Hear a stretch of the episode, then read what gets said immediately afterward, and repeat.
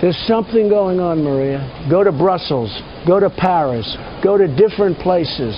There's something going on. All our colors to the mast. Todos nuestros colores al mástil es el lema del póster todas nuestras banderas juntos navegando en la misma dirección, Europa saldrá de, esta a raíz de, navegar en la misma dirección. Con un Donald en el mundo basta, que ya tenemos bastantes Donalds. Finalmente, bueno, resulta que tenemos dos Donalds y el que se sienta en el despacho Val no quiere tener nada que ver con la Unión Europea. Cuonda, la comunidad de podcast independientes en español presenta Politibot. A la entrada de la mansión de George Washington en Mount Vernon hay un pequeño estuche de cristal. Eduardo Suárez. El estuche contiene la llave de hierro de la Bastilla. El marqués de Lafayette envió a su amigo Washington en 1790 en señal de gratitud. Trump mencionó la llave durante su discurso en la Casa Blanca como un símbolo del deseo de libertad que arde en el corazón de cualquier patriota francés o americano. Es difícil hablar de libertad en Mount Vernon sin recordar a los 317 esclavos que vivían en la finca en diciembre de 1799. Pero el espíritu republicano que unió a Washington y a Lafayette ha unido desde hace dos siglos a los dos países y en cierto modo une también a Macron y a Trump. En este episodio hablaremos del extraño romance entre los dos presidentes tan distintos y examinaremos la relación entre Estados Unidos y la Unión Europea, con la ayuda de las periodistas María Ramírez y Beatriz Navarro, que durante años han sido corresponsales en Bruselas y en Estados Unidos. Antes viajaremos a Harvard para conocer los orígenes del Plan Marshall, cuya agenda económica ayudó a reconstruir Europa después de la Segunda Guerra Mundial. Yo soy Eduardo Suárez y esto es el podcast de Politibot.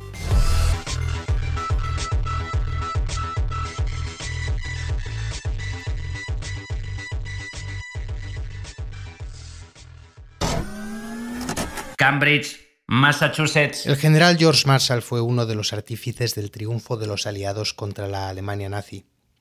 Dos años después del final de la guerra, Harry Truman lo nombró secretario de Estado y le asignó una misión diseñar un plan de ayuda económica para reconstruir Europa. Considering the requirements for the rehabilitation of Europe, the physical loss of life, the visible destruction of cities, factories, mines, and railroads was correctly estimated. But it has become obvious during recent months Marshall anunció las líneas maestras de su plan el 5 de junio de 1947 durante la ceremonia de graduación de la Universidad de Harvard. El discurso no aportaba cifras, pero dejaba clara la voluntad de ayudar a reconstruir los países destrozados por la guerra. El objetivo era transmitir ese mensaje fuera de Estados Unidos y por eso el gobierno de Truman se aseguró de que el discurso se transmitía íntegro a través de la BBC.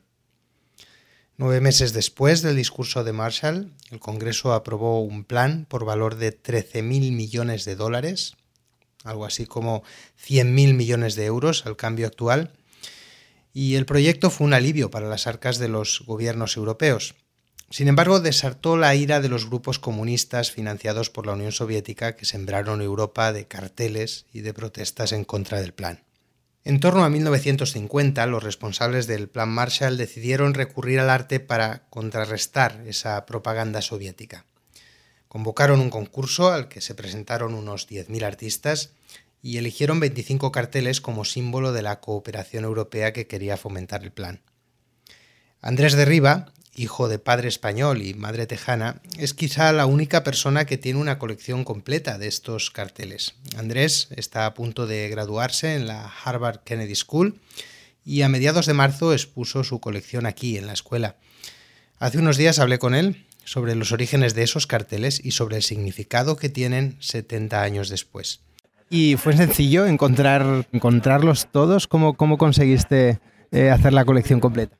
Pues tardé cuatro años. Andrés Daniel Derriba estudiante de la Kennedy School. Y como buen Tauro soy bastante testarudo, si una cosa la tengo en, mente, no descanso hasta, hasta acabar. Eh, encontré otros 10 en la ciudad de Nueva York, pero el resto de los, los, otros 15 póster fue poco a poco eh, buscando por internet, viendo otras galerías de, de arte que se especializan en carteles antiguos, viendo quién los tiene, quién no. También estuve mirando en Europa. Curiosamente no vi ninguna una, ninguna tienda en Europa que los tuviese, eran todos eh, galeristas americanos.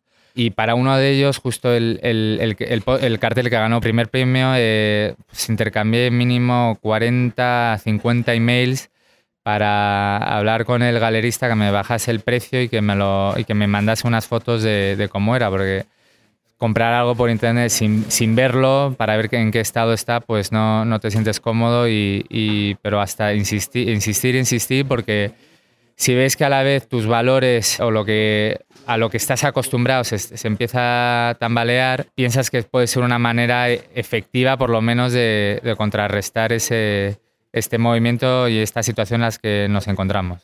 Y ese, ese cartel que ganó el primer premio, ¿cómo era? ¿Puedes describirlo eh, para nuestros oyentes que no lo están viendo? Eh, ¿Qué tenía de especial? Pues es un cartel bastante curioso en el sentido, es un barco en el mar, en un mar bastante revuelto con muchas olas. El barco no, no está dibujado el barco en sí, pero el barco está eh, compuesto por las letras de Europa. Y es un barco, eh, y luego las velas en sí son las distintas banderas de, de Europa. Y, y luego el, el, el, dicho dice All our colors to the mast. Todos nuestros colores al mástil es el lema del póster. Y ves, un, es un fondo oscuro, un mar revuelto, puede, te puede transmitir concepto de incertidumbre, miedo, pero a pesar de ello todas nuestras banderas juntos navegando en la misma dirección, Europa saldrá de, de esta a raíz de, navegar en la misma dirección. Y es un mensaje muy potente que aunque el póster, el cartel se haya diseñado en el 50, es un mensaje que a día de hoy es, se aplica hoy más que nunca. Es el sentido de, la noción de tenemos, estamos atravesando tiempos muy muy difíciles, pero si, si, nos acordamos de que solo navegando juntos es como podemos afrontar estos retos, tenemos una opción a, a futuro. Siguiendo ese, ese, tema del que hablabas, la brecha entre Europa y Estados Unidos en los últimos años se ha agrandado por el triunfo de Trump. Yo no sé si el, el plan Marshall y esos carteles que has ido coleccionando pueden ofrecernos alguna lección para, para el mundo en el que vivimos hoy. Los carteles en sí no intentan transmitir mucho la relación entre Estados Unidos y Europa, intentan más fomentar la relación entre europeos. Es una, es un, es una cosa muy curiosa que el, general Marshall, eh, que luego fue secretario de Estado bajo el presidente Truman de Estados Unidos, su visión era no dar un cheque en blanco a, a, los estados europeos, su visión era o condicionar la ayuda económica a que los europeos se sentasen en la mesa y empezasen a cooperar. Y en cierto modo, esa obligación a cooperar entre los europeos luego planta la semilla para la, futura, la, hoy Unión Europea. Eh, así que los póster, ¿cómo puedes transmitir eh, relaciones transatlánticas desde el punto de vista de hablar al corazón? Porque una cosa que hacen muy bien los carteles es que habla de la importancia de las relaciones eh, entre países, no solo a nivel de, valor económico, diplomático, sino a valor también emocional. El, arte tiene esa capacidad de, de, hablar directamente al corazón y no solo a, la mente. Y, en momentos difíciles, el tener la fuerza o, el sentimiento de, necesidad de actuar si no hablas al corazón, si no apelas a los instintos, a, las emociones de las personas, no, no, eres efectivo. Sí que creo que el arte tiene esa, esa posibilidad en, política y en, en causas sociales. Ya no se usa tanto el arte y no, no tiene que ser en formato de cartel. Puede, con las redes sociales, los vídeos, pero la representación artística que, que tenga un mensaje claro y directo, que cuente una historia, que cuente un sentimiento, puede ser mucho más efectivo que la, retórica aburrida de algunos eh, políticos eh, a día de hoy, que, cuyas intenciones pueden ser muy, muy nobles y, necesarias, pero cuya forma de comunicación es bastante fría y distante. Y de, de vuelta a tu pregunta de, Estados Unidos, eh, con la, la, era de Trump, yo honestamente, como americano, confío y, y creo que Estados Unidos sobrevivirá a Trump y las relaciones eh, transatlánticas sobrevivirán este, este bache. Lo que más me preocupa es la brecha dentro de Europa, porque el pueblo americano en cierto modo es, es eh, relativamente homogéneo, relativamente unido y aunque haya una, ahora una brecha social, económica y de las élites urbanas con las ciudades y los, las zonas rurales que se han quedado atrás, esa brecha la veo más fácil de, cerrar que la brecha que estamos viendo dentro de Europa. Europa es ser mucho más heterogénea, tiene más... Eh, tanto de idiomas, culturalmente, étnicamente, etcétera, eh, culturalmente de entre norte, sur, este, oeste, dentro de los propios países hay brechas. Es una división donde más que nunca el, el arte que llame y hable sobre valores compartidos es más necesario que nunca. Y siguiendo un poco esa estela ¿no? que, has marcado, ¿qué tipo de temas, a qué tipo de asuntos eh, podríamos aplicar ese concepto del arte ¿no? como herramienta para, para inculcar unas ideas, para eh, unir a, las personas o, mejorar las cosas en la sociedad. ¿A qué temas te gustaría ver eso aplicado hoy en día eh, en Europa o aquí en Estados Unidos? Personalmente me gustaría sobre todo que el, arte sirviese más como herramienta para llamada al diálogo, la llamada a la comprensión mutua y al respeto mutuo, porque para mí el, mayor, el mayor bloqueo que estamos viendo, que es, me parece la, causa principal, eh, la raíz de muchas de estas divisiones sociales que estamos viendo, es la falta de capacidad de sentarse a, dialogar o a escuchar y a respetar al, al que opina distinto de, ti. Eso es el, hemos visto muchísimo en, en, las campañas del Brexit, eh, con el propio proceso del, referéndum eh, por la independencia de Cataluña, falta de capacidad de un poco de contener las emociones y la ira que tenga uno y de poder eh, genuinamente tener curiosidad sobre cuáles son los miedos y los motivos para la persona que opina distinta a ti estén en esa situación o, que, o que piensen de la manera que piensan. Yo creo que el arte tiene esa capacidad de reconciliar que los medios de comunicación o los vídeos cortos de las redes sociales empeoran, en mi opinión. Muchas veces este diálogo se tiene que hacer cara a cara o con el arte como elemento que genere ese, sentimiento que te lleve a, hablar. El arte por sí solo no debe ser el final, el, el, arte es el vehículo para iniciar esa conversación importante. Pero yo creo que ese arte tiene esa capacidad para como mencioné antes, hablar directamente a los sentimientos, a, las emociones, para que nos salgamos de nuestra, nuestra propia caja de, ideales y de, y de percepciones sobre una situación en particular y hablar con el que no opine como nosotros o como, como uno mismo. Washington, D.C. El cálido recibimiento de Donald Trump ha distinguido a Emmanuel Macron como el gran interlocutor europeo de la Casa Blanca con Angela Merkel en horas bajas y Theresa May enfrascada en la negociación del Brexit, el presidente francés es el líder europeo que mejor ha sabido gestionar el ego de Trump.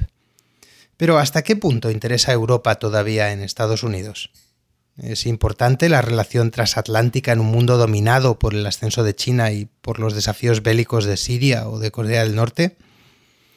Para responder estas y, otras preguntas he conversado con María Ramírez, Niman Fellow, aquí en la Universidad de Harvard, y con Beatriz Navarro, corresponsal en Washington del periódico La Vanguardia. Beatriz y María tienen décadas de experiencia como reporteras en Bruselas y en Estados Unidos y conocen bien cómo se toman decisiones a uno y a otro lado del Atlántico. La primera pregunta fue para María. ¿Han perdido interés los políticos de Estados Unidos por lo que ocurre al otro lado del océano? nunca han tenido excesivo interés, sobre todo durante la campaña presidencial, que está muy centrada en asuntos locales y toca a los internacionales de manera muy superficial. María Ramírez. Nieman Fellow en Harvard. Lo que diría que es nuevo de Trump y de los últimos años, un poco previos a él, es que los republicanos están eh, tomando a Europa como un mal ejemplo. Eh, Trump eh, utilizó el caso de Alemania como un mal ejemplo, según su punto de vista, de la política migratoria. Y aunque lo llevó al extremo, en realidad tampoco era tan nuevo, porque en el Partido Republicano, en, la, campaña de, 2012, Mitt Romney, con una retórica mucho más suave, ya empezó también a poner a Europa como un mal ejemplo. De hecho, eh, dijo en las primarias de New Hampshire, no creo en Europa, creo en Estados Unidos. Eh, criticó a Obama por eh, utilizar el modelo socialista, él decía, de los mm. gobiernos europeos, y decía que la ambición iba a ser sustituida por la envidia como cultura, que se supone que es lo que hacemos más los europeos. Lo que quiero decir es que Trump llevó al extremo esta retórica de manera mucho más burda, menos sutil que, que Romney, pero es algo que ya estábamos viendo y creo que es desde luego una táctica electoral. Otra cosa es luego lo que hagan en la práctica cuando les conviene a veces utilizar a los aliados europeos. Mm. Vean, yo no sé si eso está empezando a ocurrir también en Europa, eh, de otra manera. No sé si los líderes europeos están empezando también a, construir otras alianzas, a, mirar más allá del amigo americano. Bueno, ese es, ese es el dilema al que se enfrentaron hace algo más de un año los líderes europeos cuando constataron que la Casa Blanca había dejado de ser un aliado que podían dar por descontado. Beatriz Navarro corresponsal de la vanguardia en Washington. Y eh, también que había dejado de ser un garante del orden mundial internacional para convertirse en una amenaza, porque Donald Trump llegó, eh, como él vino a decir más o menos, para dinamitarlo. Recordemos que, que, la elección de Trump se produjo poco después del Brexit, que eso sí que fue un auténtico terremoto interno en la Unión Europea, y todo junto, la elección de Trump y el Brexit llevó a la conclusión a los europeos de que, como dijo en su día la canciller alemana Angela Merkel, después de volver de Washington, de reunirse con Donald Trump precisamente, pues que había llegado el momento de que los europeos tomaran el destino en sus propias manos.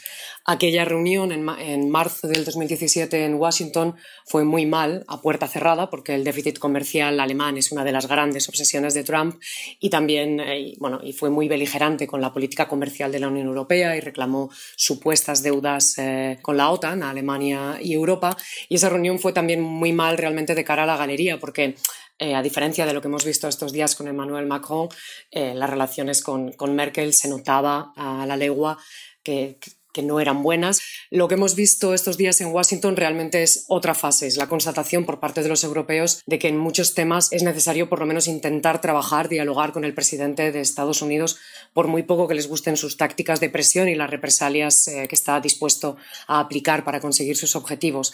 El presidente francés, Emmanuel Macron, es uno de los, eh, jóvenes, de los líderes más jóvenes de Europa y sin duda el más osado y él cree que puede tener la capacidad de influir en el presidente estadounidense no teme el choque ni las, ni las diferencias y se ha entregado a una ofensiva del encanto que está por ver qué resultados da en, eh, un momento en el que están en juego cosas muy importantes para Europa, empezando por la imposición de sanciones por parte de Washington a las importaciones de, acero y de aluminio por parte de Europa y también eh, está en juego la ruptura del acuerdo nuclear con Irán que ambas partes firmaron en el 2015 y que tantos años costó negociar. There's something going on, Maria. Go to Brussels, go to Paris, go to different places. There's something going on, and it's not good. Where they want Sharia law, where they want this, where they want things that you know, there has to be some assimilation. There is no assimilation. There's something bad going on. And until we find out what it is so we can correct it, you go to Brussels. I was in Brussels a long time ago, 20 years ago. So beautiful. Everything's so beautiful. Bueno, estas frases insultantes sobre Bruselas eh, las pronunció Trump unos días antes de los caucus de, Iowa en enero de 2016. Y bueno, entonces pocos pensábamos que fuera a llegar a la Casa Blanca. Eh, vea, ¿qué te decían en privado tus fuentes en el Parlamento, en la Comisión Europea, justo después del triunfo de Trump, allá por noviembre de 2016? Bueno, justo antes lo que os puedo decir es que hasta que no llegó el Brexit nadie ni se planteaba que ese empresario de la televisión, ese multimillonario tan estridente, pudiera ganar las elecciones en Estados Unidos. Incluso, incluso después del Brexit recuerdo una conversación con, con, un embajador que actualmente tiene responsabilidades más elevadas, que incluso se quedó muy sorprendido por la pregunta y me dijo abiertamente que aquello sería el final el día de antes de las elecciones en Estados Unidos que Donald Tusk, el presidente del Consejo Europeo, se permitió hacer una broma al contar en un tuit cuál había sido el último comentario de su mujer respecto a las elecciones en Estados Unidos. Y es que con un Donald en el mundo basta, que ya tenemos bastantes Donalds. Finalmente, bueno, resulta que tenemos dos Donalds y el que se sienta en el despacho Oval no quiere tener nada que ver con la Unión Europea y ni siquiera ha nombrado ni propuesto un embajador todavía en Bruselas. Y bueno, quizás las peores previsiones en cuanto a qué efectos desestabilizadores podía tener en la economía no se han convertido en realidad. Lo cierto es que em, Trump em, ha hecho muchas de las cosas que amenazó eh, con hacer en sus relaciones con Europa, desde finiquitar las eh, negociaciones para un acuerdo comercial bilateral, a salirse del acuerdo comercial con París y, eh, y realmente, sobre todo, tratar con mucho, con mucho desdén a la Unión Europea, la trata como una organización que es un obstáculo en sus relaciones con eh, los países de Europa, los que preferiría tratar de tú a tú y no realmente en el marco de la Unión Europea, que recordemos tradicionalmente Estados Unidos siempre ha sido bueno, un, gran apóstol de, la Unión Europea por lo que tenía de estabilizador para el conjunto del continente. María, los intentos de, Rusia por conservar su esfera de influencia, sobre todo en Europa Oriental, fueron uno de los asuntos recurrentes durante tus años en Bruselas y en cierto modo lo siguen siendo. ¿Qué, qué significa la elección de Trump para esos países, sobre todo teniendo en cuenta lo que ha ocurrido en los últimos meses con Rusia y lo que sigue significando Rusia eh, para Trump? Para ellos sí que puede ser un peligro incluso existencial, porque lo que vimos después de la ampliación de la Unión Europea hacia el este, en, la pasada década sobre todo, es que los países de Europa Oriental se quejaban mucho de que los viejos países de la UE, de Europa Occidental, no les entendían. Eh, siempre decían que minusvaloraban la amenaza de Rusia, en particular Alemania, que no apoyaban suficientemente la ampliación de la OTAN. Eh, los, países bálticos eran muy contundentes sobre esto, pero también los checos y otros países del este se quejaban muy a menudo de esto dentro de la UE y para ellos el protector, el amigo bueno era Estados Unidos, tanto George W. Bush como Obama, incluso aunque Obama estuviera un poco más distante o menos entusiasta, digamos, que Bush. Eh, para ellos realmente era un punto fuerte tener a Estados Unidos siempre a favor. Con lo cual, el hecho de que Trump haya desdeñado la OTAN, esté con sus eh, relaciones extrañas con Putin y en general pase bastante de la política exterior y, de Europa, desde luego les perjudica y en un determinado momento puede suponer un, problema para, para estos países que al final se sentían tradicionalmente protegidos por Estados Unidos, aunque fuera desde fuera. Hemos eh, escrito todos los periodistas muchos artículos ¿no? sobre ese desprecio de Trump que, decía María por la OTAN, sobre su silencio, sobre el artículo 5 en la, cumbre de junio del año pasado. Vea, tú llevas muchos años informando sobre la OTAN y, cubriste precisamente también aquella cumbre. Más allá de la retórica de Trump, ¿es esa actitud un cambio importante eh, de verdad en la política de Estados Unidos o es parte de una tendencia que estaba ya en marcha antes de que Trump llegara a la Casa Blanca? Lo segundo. Reclamar a los europeos que eleven su gasto en defensa es algo que Washington llevaba haciendo prácticamente desde la caída del muro de Berlín y en especial desde que los países excomunistas se incorporaron progresivamente en la Unión Europea y en la OTAN y Washington consideró que Europa debía hacerse cargo de sus propias necesidades de defensa y descargar a Estados Unidos eh, de esta responsabilidad, además en, un momento eh, especialmente cuando Estados Unidos estuvo tan involucrado eh, en las, tan absorbido por las guerras de Irak y de Afganistán. De hecho, hay que recordar que fue en la cumbre de la OTAN en Gales, con Barack Obama como presidente de Estados Unidos, cuando em, Estados Unidos se puso firme y se firmó un acuerdo en el marco de la OTAN por el que todos los aliados se han comprometido a elevar su gasto en defensa hasta llegar al equivalente del 2% de su Producto Interior Bruto de aquí a los próximos 10 eh, años.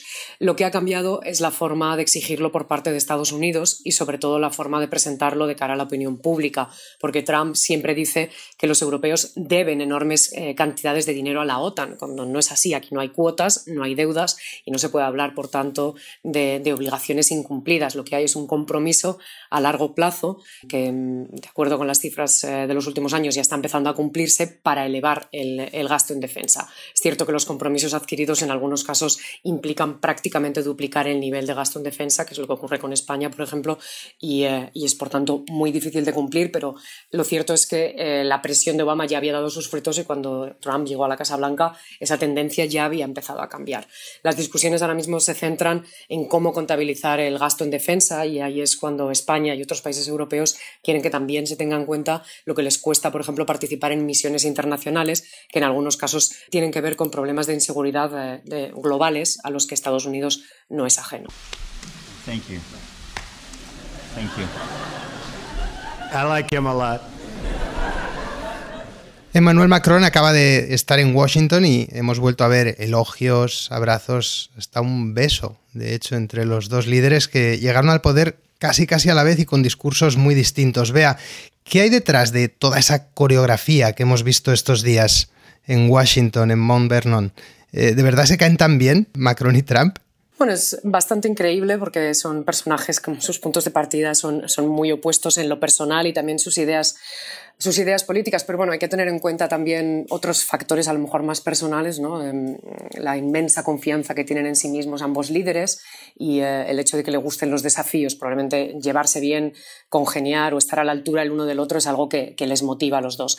Pero en cualquier caso, yo creo que hay que tener en cuenta bueno, lo que hemos visto es una relación muy, muy efusiva, pero el punto de partida de toda esta coreografía es la vieja amistad que hay entre los dos países y que data desde el apoyo de Francia a la guerra de la independencia de las colonias británicas, las similitudes que había en los ideales de la Revolución Americana y de la Revolución Francesa, y también por todo esto, mande quien mande en la Casa Blanca y en el Elíseo, estamos ante dos países que tienen una fortísima relación económica, comercial y cultural, mucho más de lo que puede parecer realmente. La cultura americana está muy, muy, muy infiltrada en el día a día de los franceses. Y hay en cierto modo una relación amor y odio también, porque, bueno, por parte de Francia hay muchas cosas que a los franceses de a pie no les gusta eh, de Estados Unidos, pero por otro lado la sociedad también admira em, la supuesta movilidad social que hay en, en la sociedad americana.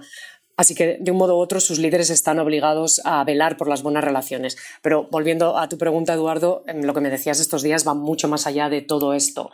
Macron eh, parece convencido de que él sí, él puede hacer de cambiar de opinión a Trump en algunos temas o al menos ser capaz de influirle para modular sus decisiones, por muy alejadas que estén sus posiciones y sus ideales, por mucho que Trump simpatizara con Marine Le Pen en las elecciones francesas de hace un año y por mucho que Macron se presente a sí mismo como el antídoto del populismo, el adalid del europeísmo y un enemigo total del nacionalismo. Macron lo que ha dejado claro estos días es que quiere proyectarse como un líder mundial y que está aprovechando plenamente el vacío que han dejado otros aliados tradicionales de Estados Unidos. en, años anteriores ha sido Reino Unido quien ha cultivado esa amistad, esa relación especial y ahora nos encontramos con la primera ministra Theresa May que está totalmente absorbida por el Brexit y, eh, que se encuentra también con una opinión pública eh, más reacia a, a, Trump que en otros casos y no está, no está muy volcada en esta relación.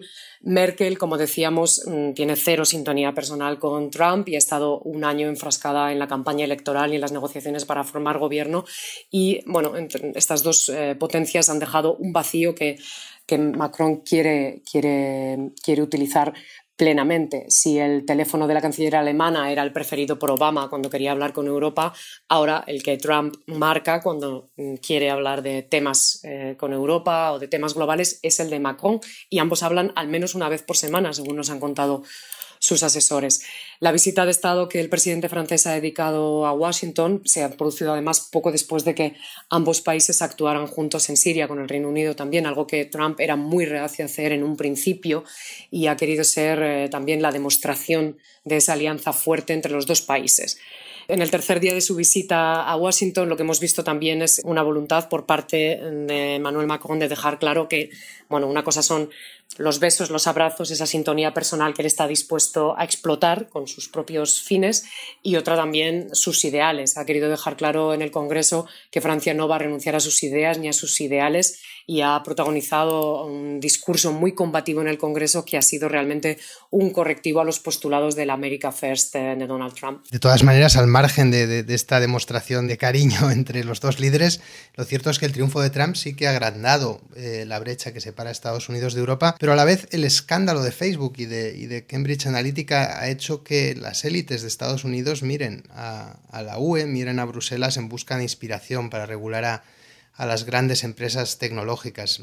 María, ¿crees que Europa puede ser de verdad un ejemplo en, en, esa lucha? Bueno, la verdad es que nunca había visto mencionar una legislación europea con tanta soltura como en el caso de la nueva ley de protección de datos. Nuestros amigos bruselenses comunes, vea, estarían orgullosos de ver cómo citan aquí la regulación europea. Es verdad que estamos en Harvard y es un sitio un poco especial, pero la citan con sus siglas, sin explicación. GDPR en, inglés, vamos, es eh, Regulación General de Protección de Datos. Em, Lo que está claro es que ha coincidido en un momento en el que las plataformas están pasando por un problema de imagen serio, en particular Facebook. Y eso es lo que puede ayudar a que adopten por lo menos los estándares europeos. Lo que vimos en el Congreso cuando Mark Zuckerberg fue a sus audiencias en la Cámara de Representantes y en el Senado, la verdad es que no fue muy alentador, porque sobre todo los senadores parecían no tener mucha idea sobre cómo funciona Facebook. Y de hecho, eh, aquí en Harvard un profesor eh, preguntó, ¿y serían mejor los eurodiputados? preguntando, y yo la verdad es que le contesté que sí por mucho que critiquemos a los eurodiputados, sobre todo en comisiones, cuando es de su asunto, saben de lo que hablan y se lo preparan. En el caso del Congreso parecían bastante perdidos. Em, aún así, en el Congreso hemos visto ahora, eh, hace unos días, una propuesta legislativa de republicanos y demócratas para imponer unos estándares mínimos de privacidad que se parecen a los europeos. No van tan lejos, pero sí que piden que el usuario tenga la posibilidad de no dejar que se compartan sus datos o, que se utilicen sus datos para anunciantes y que los términos de uso sean más claros, que al final son cosas importantes. Yo creo que aún así en Estados Unidos es más probable que las plataformas adopten parte de esos requisitos, parte, para lavar su imagen, más que que haya una regulación tan eh, pormenorizada como la europea. Aquí al final, cuando hay un debate eh, sobre la privacidad, donde también está la primera enmienda, siempre suele prevalecer la primera enmienda como asunto que más preocupa a los americanos más que la privacidad. Donde a lo mejor sí que podemos ver algún cambio es en la lucha contra el monopolio. Eh, de hecho, Mark Zuckerberg se puso muy nervioso cuando en el Congreso le empezaron a preguntar si Facebook era un monopolio o no, y que cuáles eran sus competidores, porque la legislación antimonopolio sí que se pone aquí en marcha y por ahí es más fácil que el Congreso haga algo contra estas plataformas. Pero bueno, eh, lo cierto es que Europa de repente tiene como una buena marca por una legislación, algo verdaderamente noticioso en Estados Unidos. Analizando Analizando.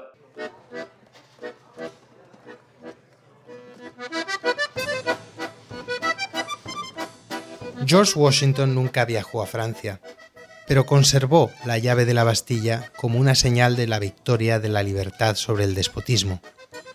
El triunfo de Trump ha agrandado la brecha entre Estados Unidos y Europa, Reducir esa brecha ahora no será fácil, pero es más necesario que nunca en un mundo amenazado por regímenes que no creen en la libertad.